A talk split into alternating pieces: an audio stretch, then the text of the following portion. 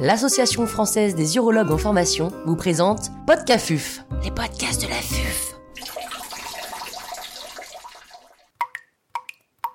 Cet épisode a été réalisé en partenariat avec le laboratoire Janssen. L'intervenant n'a pas reçu de financement.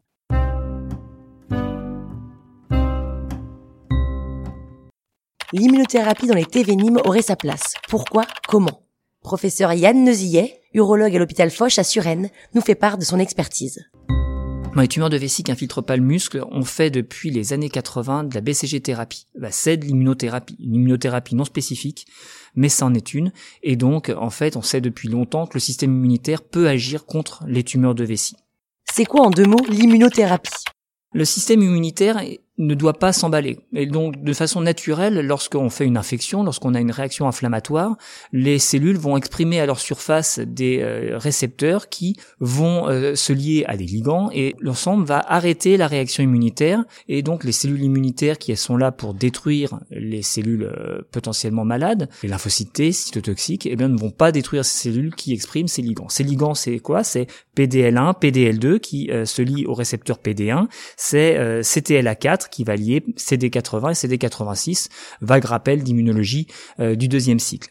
Eh bien, grâce à ça, euh, on se protège des maladies auto-immunes et grâce à ça, le cancer, lui, se protège de notre système immunitaire. C'est comme ça qu'il échappe à la veille immunitaire. L'immunothérapie, ça consiste tout simplement à bloquer ce système en mettant des anticorps contre euh, le récepteur ou contre le ligand pour que bien le système immunitaire soit plus aveuglé par ce système-là et puis ça nous voit attaquer les cellules cancéreuses. Est-ce que ça peut marcher? Ça marche, ça marche et euh, donc l'immunothérapie non spécifique de la BCG thérapie nous le montrait déjà. Le problème c'est on l'a appris, hein, des travaux de, de, sciences fondamentales l'ont démontré. Le BCG euh, quand ça ne marche pas, c'est parce qu'il y a une tolérance immune qui s'installe. Et donc pour que ça fonctionne, il faut qu'il y ait des cellules immunitaires dans la paroi vésicale. Or on sait qu'il y en a et il y en a d'autant plus qu'on est à un stade précoce de la maladie. Plus la maladie évolue, plus les tumeurs ont tendance à être déshabitées par les cellules immunitaires. Et on sait par ailleurs que euh, les cellules vésicales sont très riches en mutation et donc riche en néoépitopes et donc potentiellement euh, source de réaction immunitaire une fois que euh, eh bien les lymphocytes les ont reconnus. Donc oui, ça peut marcher. Et en pratique, ça se passe comment? Alors en pratique, euh, c'est vraiment pas un traitement compliqué en termes de réalisation. C'est pas comme la chimiothérapie où il faut une plateforme assez lourde pour faire en sorte que ça se passe bien pour le patient.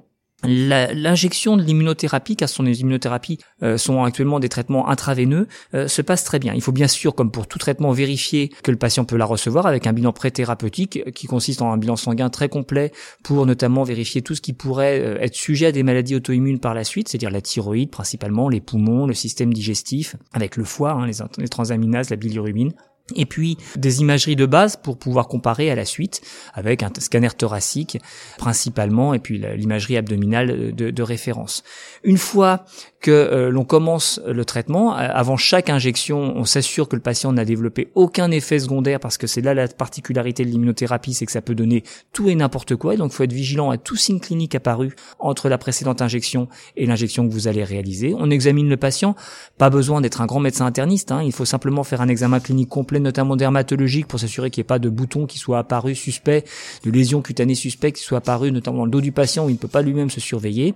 Euh, s'assurer donc encore une fois que le patient n'a pas de symptômes particuliers. Après, eh bien, c'est une injection intraveineuse de 30 minutes à 60 minutes, donc vraiment pas un traitement long à administrer et durant lequel il ne se passe pas grand chose. C'est pas comme la chimiothérapie, pas de nausée, pas de, de sensation de, fatigue. La fatigue peut éventuellement survenir dans les suites de l'injection, mais elle est tout à fait euh, tolérable dans la plupart des cas.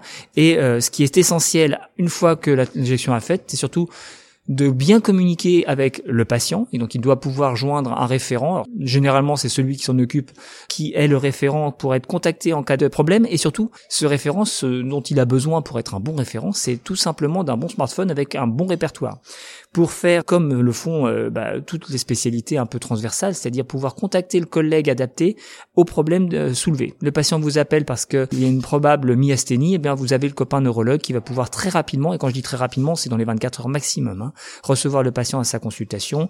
Pareil pour les problèmes gastro, pareil pour les problèmes cardio. Le euh, problème grave d'ailleurs, c'est la cardiologie avec les complications mortelles qui peuvent survenir avec ce traitement sont les myocardites. Et en fait, ce sont euh, les copains d'internat qui deviennent de, de potentiellement de, de bons copains ensuite pour faire de l'immunothérapie en équipe. C'est du gagnant-gagnant.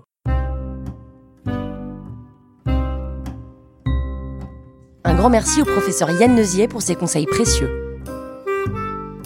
C'était Podcafuf, les podcasts de la vie.